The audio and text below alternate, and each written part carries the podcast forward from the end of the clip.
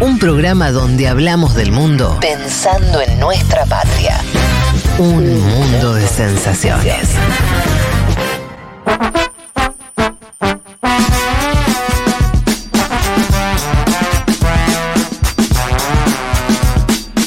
Juanma, todo tuyo. Vamos a hacer un mini panorama latinoamericano. Empezamos por Brasil, justamente, quieren. eh, hubo una marcha a favor de Jair Mesías Bolsonaro en la avenida Paulista de San Pablo, donde pidió amnistía para los eh, involucrados en las investigaciones por la toma a los tres palacios.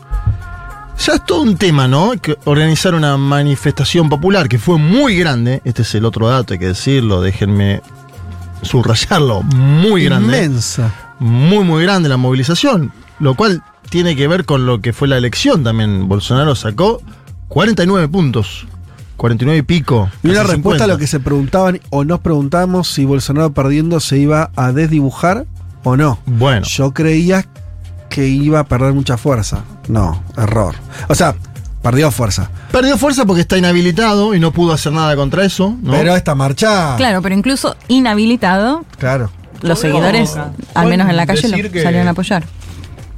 Palo a palo, digo, con, con México por ahí, pero que la ultraderecha de Brasil es la fuerza con más capacidad numérica de movilización del continente. Sí, yo creo que sí. Y aparte se comió, digamos, a- bueno, desde el 2013 para acá, se comió a los partidos tradicionales de la derecha, esto sin lugar a dudas es como vos decís.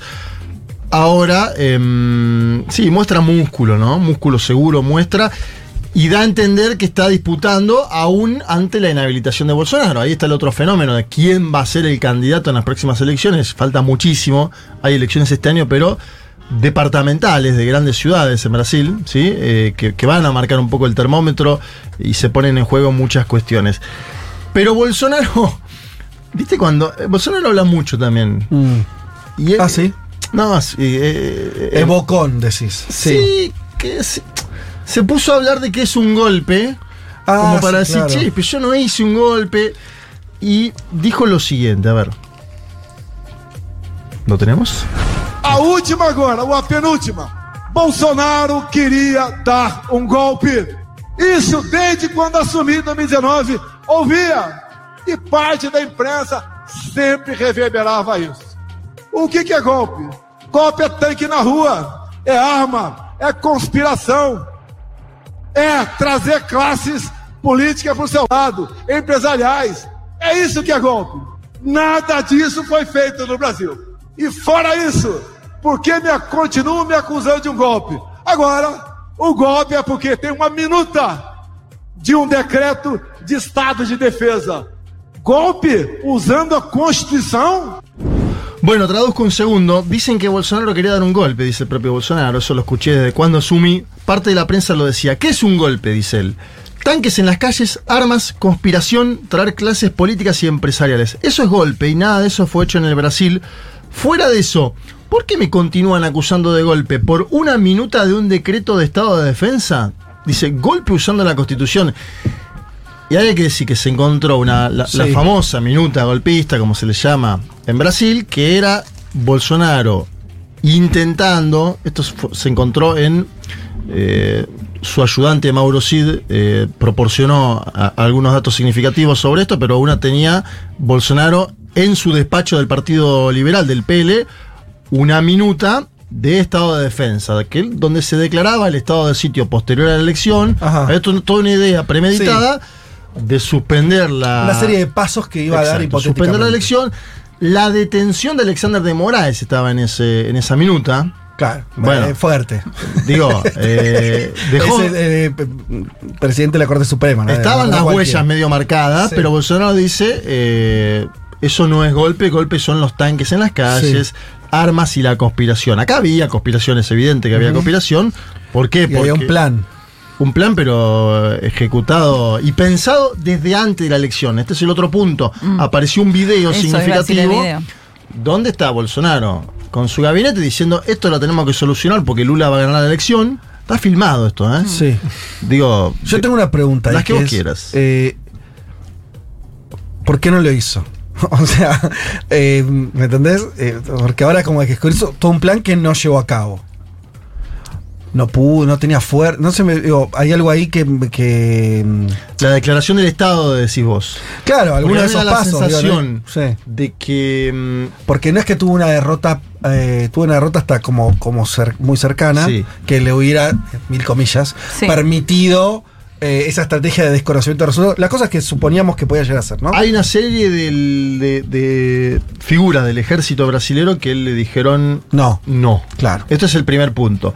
Y el segundo punto es que sí lo hizo, pero desde el exilio. Porque Mm. uno, si ve las imágenes del 8 de enero del 2023, la toma de los tres palacios en simultáneo, son de fuerzas bolsonaristas que intentaban al menos armar una trifulca en el lugar. Sí. No se sabe si con la intención de tomar los palacios para quedarse, no, fue muy desordenado eso, pero hubo, existió la sí, toma de de hecho, Juanma, ¿te acordás en la elección que estábamos allá? Que esa noche, cuando había quedado tan cerca, los bolsonaristas salieron a cortar las rutas que hasta perdiste Claro, el avión, el día- estábamos todos al borde de perder el avión, y Bolsonaro se mantenía en silencio. Mm. Bolsonaro estuvo en silencio hasta el día miércoles. Ah, no me acuerdo de eso. ¿Cómo fue? Sí. O sea, el domingo el- la elección no dice nada. Domingo Salieron a denunciar, No o sea, dice nada. Lula, Lula hace un discurso diciendo soy el presidente Sí. electo, gané. A la noche posterior, el lunes, Sí. Eh, cortan, bloquean, eh, bueno, Sí, empiezan los bloqueos. estados. Sí. Ojo, los bloqueos habían estado también con una convivencia con la policía caminera, la policía rodoviaria Sí. federal, sobre todo en el nordeste el domingo de la elección, como diciendo le taponamos a los votantes de Lula. Y después lo hicieron efectivo en todo el país a partir del lunes. Se metieron las hinchadas de fútbol el martes a sacar eh, esos bloqueos. Bueno, algo de eso está contado en el libro. De paso tiro el chivo y mañana claro. pueden venir a la presentación. Está inhabilitado. ¿Quién sería el candidato? No lo sabemos hoy, pero hay dos que pican en punta. El gobernador del estado de San Pablo, Tarcisio de Freitas, que estuvo en el acto, que habló y que habló con un tono más moderado que el de Bolsonaro, lo cual le da cierta potabilidad para un sector no bolsonarista puro. ¿Viste cuando empezamos? ¿Viste ese, ese juego que uno le impu- Siempre uno dice, no, está mal hacer eso, pero viste que no lo, lo haces, está como para jugar. ¿Pero vos decís que Vicky es más moderada que Javier Gerardo? Bueno, en, algunas forma cosas, sí. En las formas. Sí. O la esposa, ojo con la esposa Ajá. con Michelle Bolsonaro, está a cargo del sector de mujeres del PL, Michelle Bolsonaro, y tiene algún tipo de aspiraciones. Y en el lado del lulismo, podríamos decir, más allá del meme, eh, viste que los memes circulan, ¿no? Comparando cualquier cosa que hace Lula con las que hace Mm. Milei. Creció la economía del año pasado, el PBI brasilero 2,9%, se metió entre las 10 economías más importantes del planeta, bajó el desempleo. Bueno, hay, hay una serie de características que hacen favorable que en un año como este los candidatos de Lula estén mejor en algunas disputas. Y pongo el foco en San Pablo, veremos qué pasa. Guillermo Boulos quiere ser el alcalde de San Pablo, un hombre del PSOL ligado a Lula. Y del otro lado tenés a Núñez, que es el actual alcalde, que con el apoyo del bolsonarismo aspira a quedarse, ¿no? Una especie de centrado ligado, vinculado al bolsonarismo. Lo voy a llevar a Bolivia con un avioncito imaginario. Y acá te digo, se quemaron todos los papeles en Bolivia. La interna. No, tremendo. Vos ya estás como fatigado con la interna boliviana.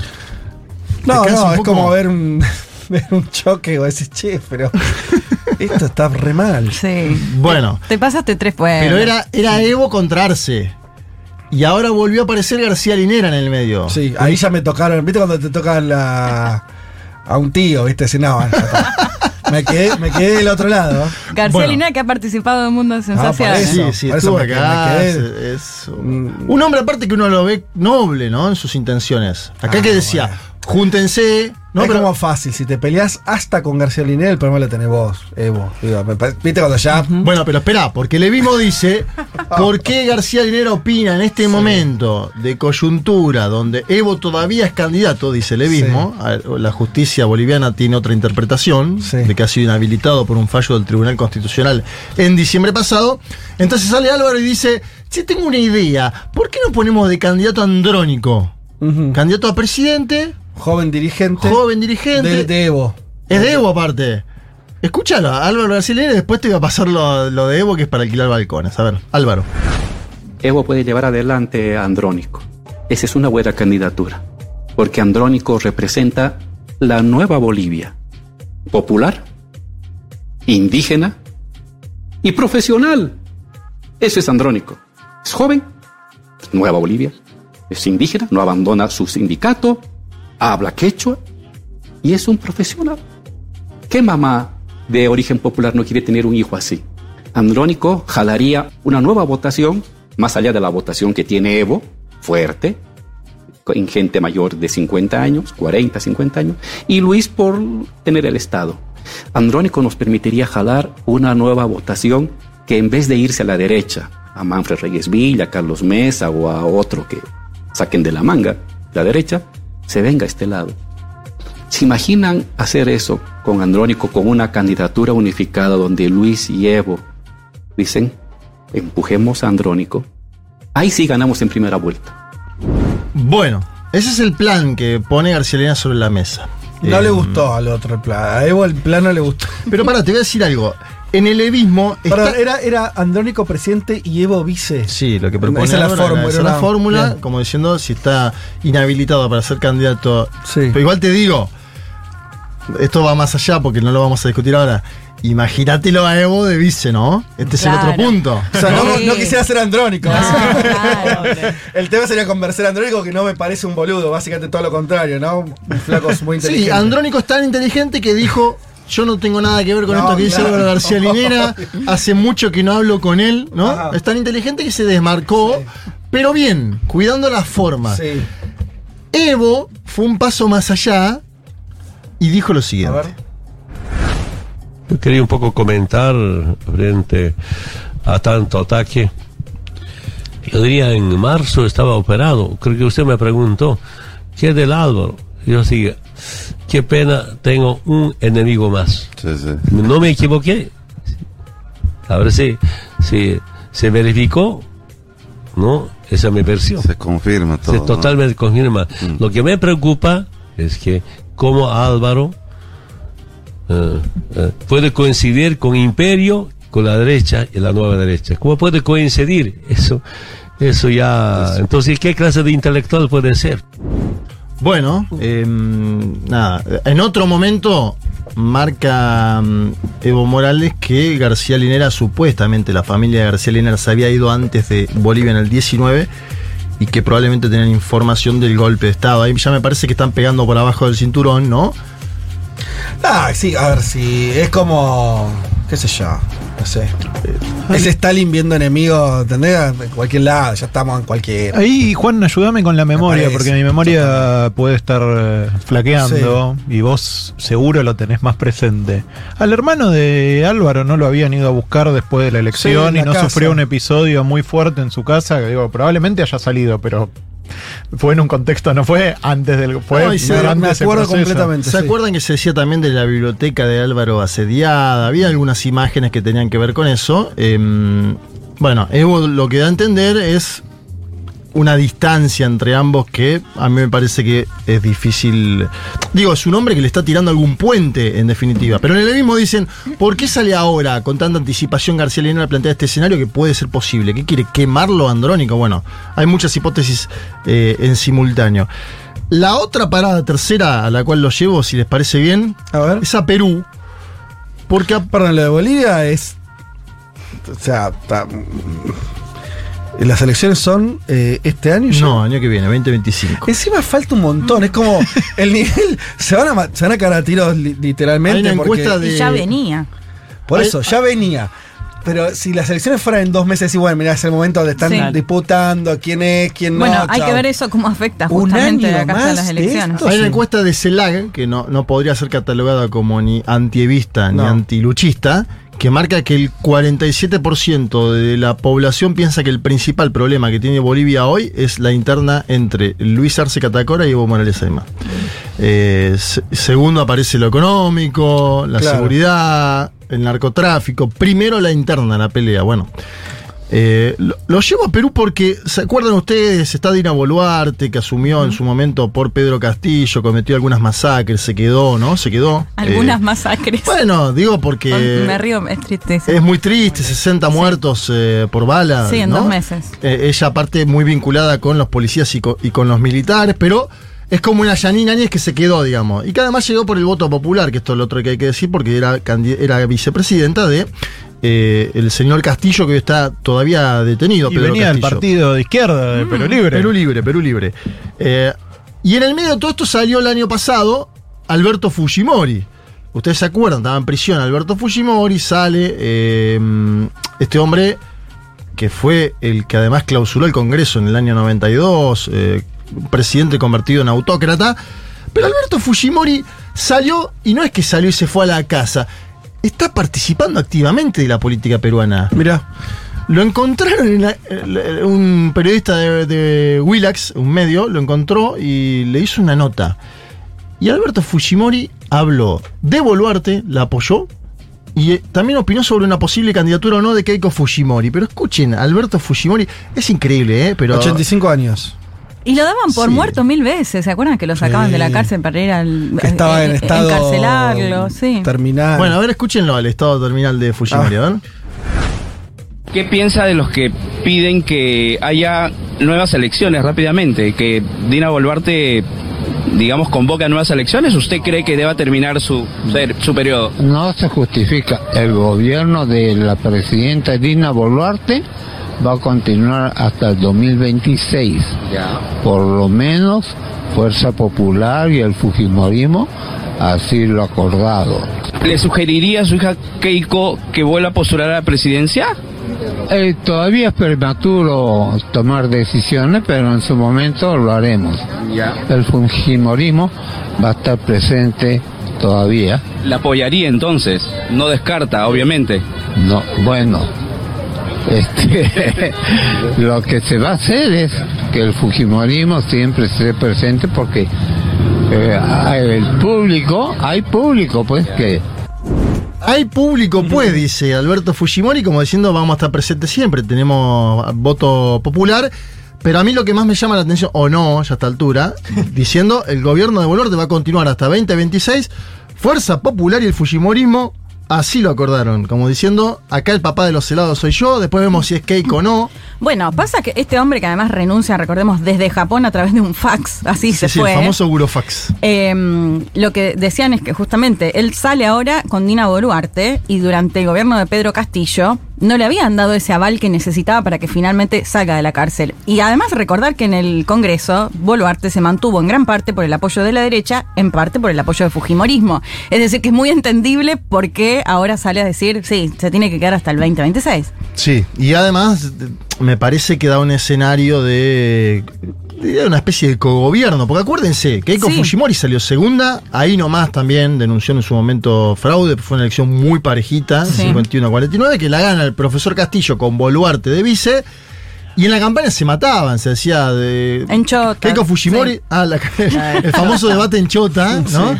Pero Keiko Fujimori decía, si gana Castillo va a ganar el comunismo. Sí. Y ahora Castillo está detenido y asumió Boluarte y han llegado a un acuerdo, lo cual denota que ese balotaje también en, en ¿Puedo- parte... Sí. Con un detalle tonto, pero para que Lo me que ayudes diga. también, que me parece fa- fascinante del audio que trajiste. Fujimori explicando el Fujimorismo. Digo, no es Fuerza Popular, no es un partido, es el Claro. Fujimorismo. Sí, sí. Él mismo refiriéndose a que hay un movimiento que responde a él y a su. Sí. digo, Bueno, pero, pero tiene razón. hay una sí, identidad. Sí, sí, sí, pero Dice, digo- hay público, hay público, como si vendiera entradas, ¿viste? Hay público. Eh, sí, una. Bueno, es que eso. Es lógico que haya. pero- Digo, porque además después Perú no tuvo presidente que dure en tiempo. liderazgos, claro, que, que vinieran a reemplazar. ¿No? Como si en Argentina después el menemismo no hubiera durado nada. Claro. Es Y bueno, por ahí hubiera quedado por un sector no mayoritario, pero un 15-20% de la gente que se dijera menemista.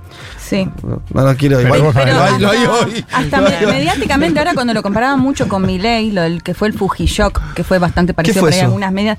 Fueron varias medidas que anunció que sacaba, por ejemplo, el control de precios, Ah, cuando el ministro sí, anuncia aumento de así, alimentos, cuando el ministro el anunció 90 les decía, le decía bueno, si hoy el el pan 90 sale fue. 100 pesos, mañana va a, haber, va a valer 1500, esto lo anunciaba en una cadena. Claro. Bueno, había suena, varias ¿eh? Me suena. No, no, Sí, el muchas método me suena Al menos ¿eh? anunciaban un tope igual, ¿eh? Anunciaban un tope. Ya Muchas tengo. similitudes. De hecho, ya venían con una hiperinflación y se termina de ir la mierda, sí. Y, y escuchaba medios de comunicación peruanos que decían, bueno, pero a partir del 97 Perú tiene una inflación menor a dos dígitos. Y esto fue por el Fujimorismo. O sea, que lo siguen respaldando hasta incluso mediáticamente. Sí, claro.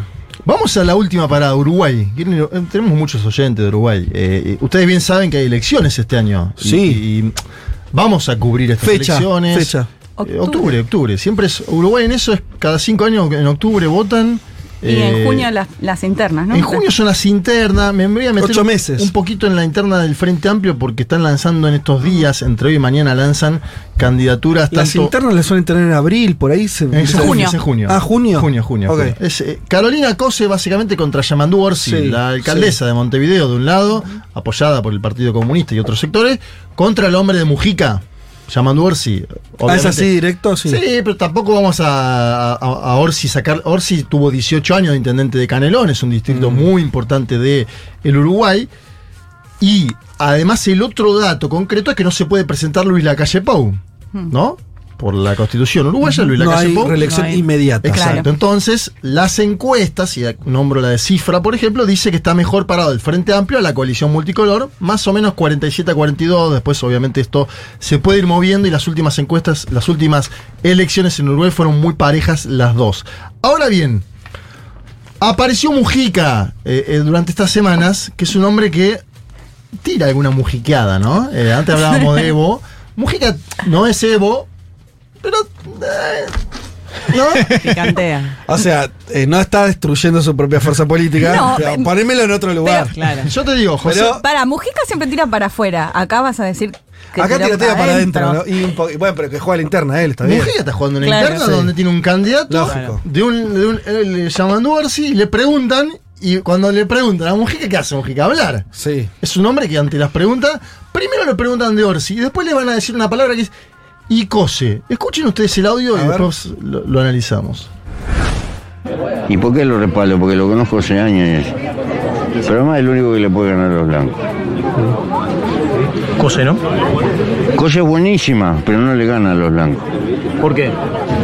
Sí, porque, porque no la bancan en el interior. Y perdimos las elecciones por el interior. ¿Los frente amplistas no bancan a Cose en el interior?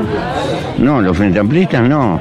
Eh, las elecciones no la deciden los frente amplistas. Lo- la deciden 30 o 40 que van para allá o vienen para acá. Mi- Son más o menos. El indeciso, el que no tiene un Claro, ellos deciden el partido. Bueno, Está bien. Tiene el. Dijo algo que podría de ser que Tiene sentido, no sé si es así, pero tiene sentido. Dijo algo que podría decir Sí. polit- pero lo dijo de su Ah, sí, no la claro. banca en el interior, no la banca. no Pero banca". muy diplomático igual, ¿eh? La mató con mucha diplomacia. Bueno, a ver, esto obviamente en el Frente Amplio generó escosor porque la política uruguaya es el- Pero un poco la línea de, de Mujica es: Cose es una dirigente Es muy buena para el Frente Montevideo. Amplio, sí. En Montevideo, en el interior, tiene una baja cantidad de votos, que fue lo que nos hizo perder la última esa elección. es la Ese es el resumen. en el 19, la lectura. en sí. el 19 perdimos por el interior Bien. y aparte porque un candidato pésimo, déjenme decirlo ahora, era lo dije muy en su malo, momento, Martínez. Daniel Martínez, un candidato O sea, Igual está- quedó está- bastante más cerca de lo que se creía. ¿Se Imaginá, acuerdan? Que fue una elección bastante buena si hubieran final. puesto un Pero candidato el bueno, color gris y después hay otro color que se llama Martínez. Daniel boludo, Martínez. y es como. Cuánta maldad. No, pobre. no, Buen intendente de ahí no se Montevideo. escucha, no sé. No, no, le mandamos un saludo a Daniel. Sí, pero- Daniel, si nos estás escuchando, tenía poco carisma. Sí. Por lo menos, pobre, venía después de Tabaré, después de Mujica, ¿no? Claro. Como algo. y, pero era muy abajo, era Muy abajo. abajo. de De Martínez hecho, había Cose, petróleo. Cose había sido precandidata sí. en esa elección, que a mí me Claro. parecía que tenía mucho más carisma y era una mujer, tenía otro, otro ímpetu y no llegó por la decisión de los Y ahí Cose tenía el apoyo de Pepe, ¿verdad?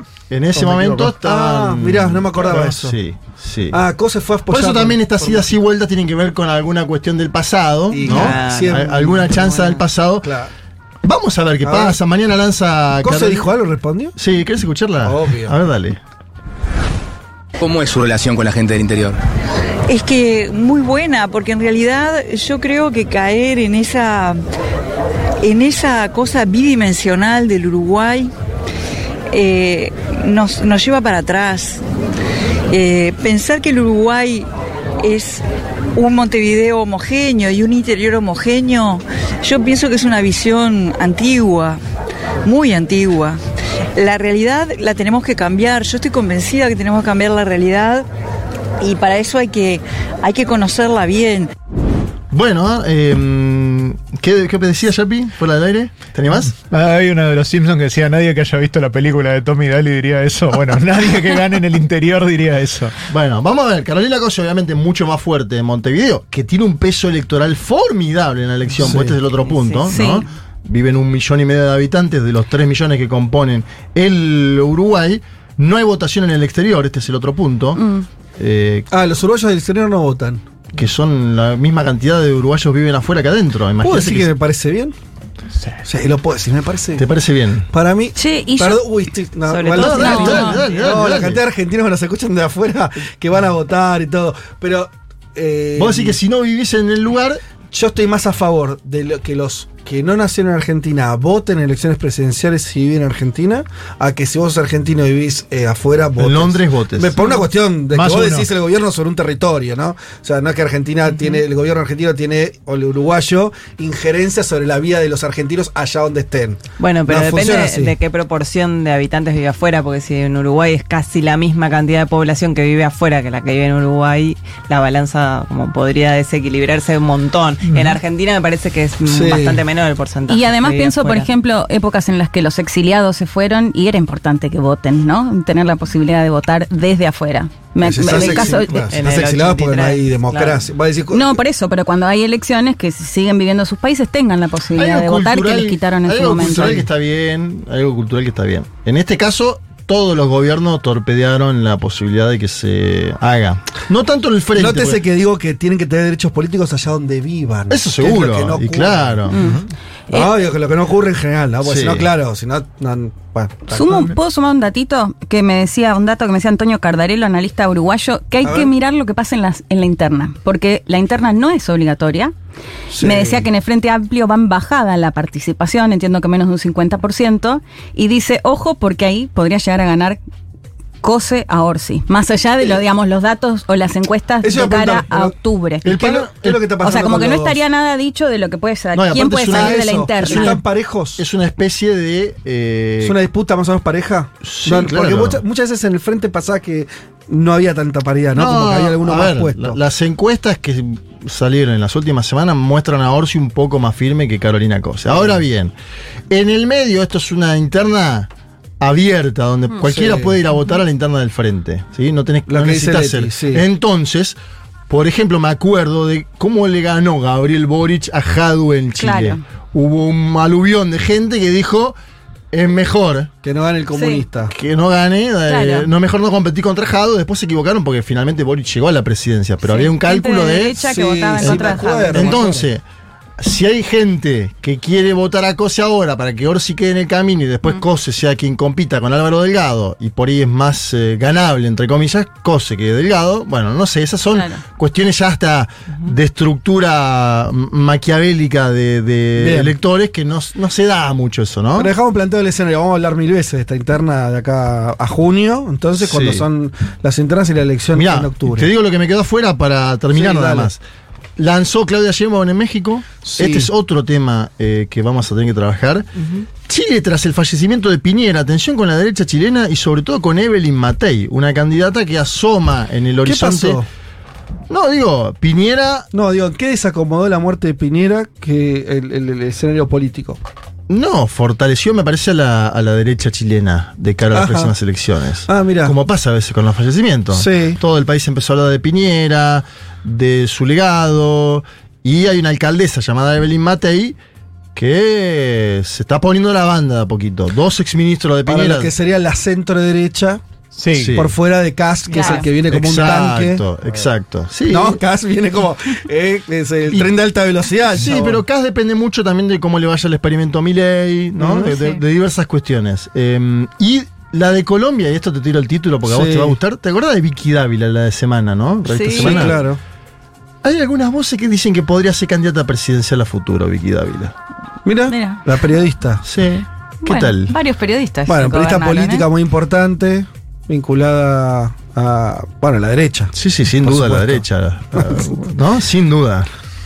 Esto fue todo por hoy. Bueno, chicos. no, y para el capítulo México me parece que, que es muy interesante. No sé si querés abrir alguna cosita, solamente por, por una cuestión de que, no sé, cos- eh, es México, o sea, es un país en- eh, de los más importantes de la región. Sí. Candidata a mujer en México, eso. O sea, la próxima presidenta es mujer o Las mujer. dos, las dos son mujeres. sí. Bueno, Xochitl ¿Va a Gálvez también, mujer o ¿no? mujer? Va a ser mujer o mujer. Pero Una es un- judía. Sí, Pará, te tiro, judía, te tiro el título que te va a gustar a vos de México.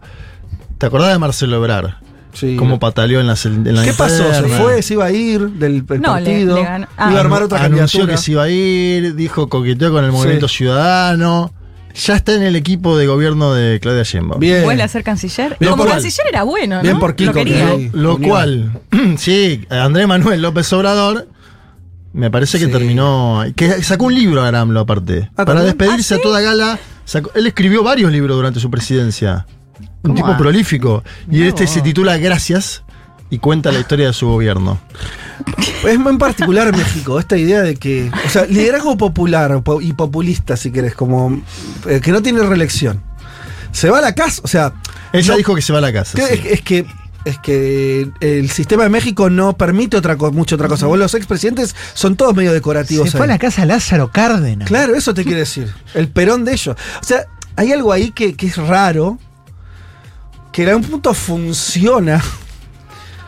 En algún punto. No, porque yo lo menos no tengo recuerdo de expresidentes metiendo mucho quilombo, digo, como que sigan siendo actores, ni- nada, ni Vicente Fox, no, no, no Eso sé. es para, jue- para afuera juegan, ¿no? Eh, Fox, por que- eso, por eso, pero. Calderón, Fox, todo Sí. eso para firmar declaraciones, ¿no? Claro. O por problemas judiciales. Pero me parece muy particular eso. Bueno, ¿Te can- gusta? candidata mujer que hizo un acto tremendo, un Zócalo. Muy grande, Claudia Sheinbaum, sí. Que se va a oponer a otra mujer también Xochitl Galvez. por eh, los Eh, conservadores. bueno. Claro, que se llama Frente Amplio. El Frente Amplio no Pero- uruguayo, pero el, que es el conservador. mexicano es de la derecha, claro. Eh, hoy las encuestas la gana ella, ah, claramente ganadora Sheinbaum igual. Sí, sí, No por 20 hagamos. puntos. O sea, hoy, hoy es una elección liquidada. Aparentemente tranquila. ¿Y las elecciones son en qué fecha? Julio. Julio, julio, Junio, julio. no estoy segura. ¿Junio, o julio. Bueno, sí. no falta tanto, cuatro o cinco meses. Va a estar Elman allá, ¿no? Sí. Es verdad, ya está ya Juan Elman. Ya está ya Juan Elman. Bien. Elman. El todo. Sombra terrible. Ay, No la- sé si recuerdan el último programa invoco. de. ¿Eh? ¿Qué El pasó? Ah, programa. sí, vino un poco. ¿Que lloró? No, no, que ¿Qué vino lloró? bajo los efectos alterados. Vino detonado, ¿no te acordás? Había consumido hongos, hongos. Yo me la acordé de su parte sensible, Hongos. pero est- estaba drogado. Había consumido hongos. Ah, bueno. O sea, Ah, porque yo Ahora iba a decir, varias veces no. cayó un poco hongos. pasado. ¿Qué? pero No, no, no. Brownies. Una noche brownies, larga. brownies eran no. brownies, Brownies. comió brownies. Brownies. Fue hermoso, fue hermoso. Los Ah, pero no Me hongos. imagino brownies Ah. canábicos. Sí, claro, está drogado, chicos. Ah, bueno, pero no con Estaba hongos, más drogado chicos. que. que- Y es, la botonera. Mayoría de escaños en el Parlamento de mi corazón. No, Ay, no, me encanta, él, me claro. encanta. La voz, Ahí tenés de un hombre, ¿ves? Ay, hermoso. Es un hombre, ¿eh? Un hombre sensible. Verdad, estas nuevas masculinidades. Ay, hermoso ese audio. Eh, nos, Lo, nos del, lo de quedamos. los escaños me mata. Nos, eh, nos quedamos o nos vamos con la canción del mundo. Sí. ¿Por qué? ¿Por qué? Porque ¿De qué Pablo país? 30, nombremos a, a- a Oh. quien también es parte de este programa desde hace ocho Sí, años. claro. Eh, Pablo 30, que siempre nos arma la canción del mundo, e inicia esta temporada también con nosotros y eligió también México. Eh, eh, si por casualidad recorrieron los las golosas listas top 10 de las plataformas de la música en este momento, descubrirán que aparecen los corridos tumbados mexicanos. Pero ahora con, podemos decir, algo de flow. Si pensamos en recorridos tumbados, primero, el primero que se les puede aparecer es el de Peso Pluma. eh, ah, el chico este que, ¿no? el que se separó de Nicky Nicole y todo eso, bien. Eh, pero en el top 50 global de Spotify, nos dice Pablo, el tema 1% eh, que interpretan los texanos de Grupo Frontera y el puertorriqueño Bad Bunny eh, se ubicó en el primer lugar. Los corridos tumbados, nos sigue explicando Pablo, se empezaron a escuchar de manera muy local hace menos de 5 años, principalmente entre los latinos del sureste de Estados Unidos. Nos unimos a lo que hablamos de la inmigración. El ritmo de los recorridos tiene su raíz en el siglo XIX, es algo muy viejo, cuando la polca, escuchen esta fusión, eh, fue traída por alemanes y polacos que se establecieron en el norte de México. ¿Sí? Polacos alemanes que trajeron sus. Este, la, bueno, la polka, que es un ritmo de, de esa parte de Europa, al norte de México. Y se hizo muy popular en los bailes de salón, siglo XIX. Pero vino la Revolución Mexicana, 1910, principios del 20. Y esa musicalidad fue complementada con letras que narraban las gestas de los héroes de esa revolución. En un país con mucho analfabetismo, las noticias circulaban de esta manera más que por la lectura de los diarios. Música. La gente se, enteraba, entonces los corridos funcionaban como una forma, como un cable de información, ¿no? Como un cable informativo, contando las últimas novedades. Eh, y así es como estos trovadores tocaban piezas musicales y lograban contarle a la gente lo que pasaba en ciertas batallas, cómo le iba a tal o cual caudillo. Vamos a escuchar una canción que quizás no sabías, dice Pablo 30, es uno de los corridos mexicanos más cantados durante la Revolución Mexicana de 1910. En esta ocasión eh, vamos a escuchar una versión hecha por Lila Downs. Vamos a escuchar La cucaracha. La cucaracha,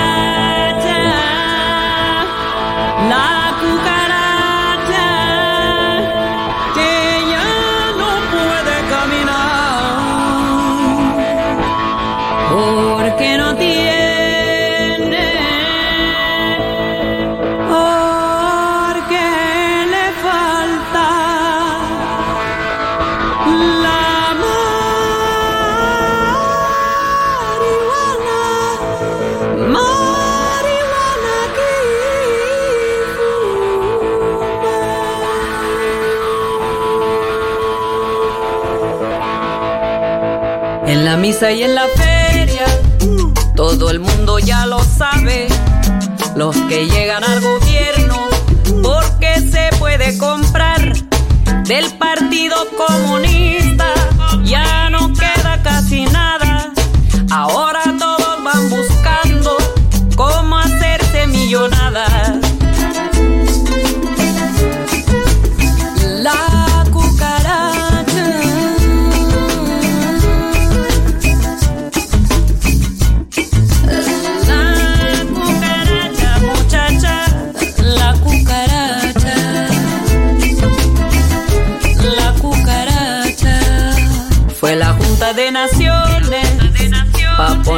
sus opiniones.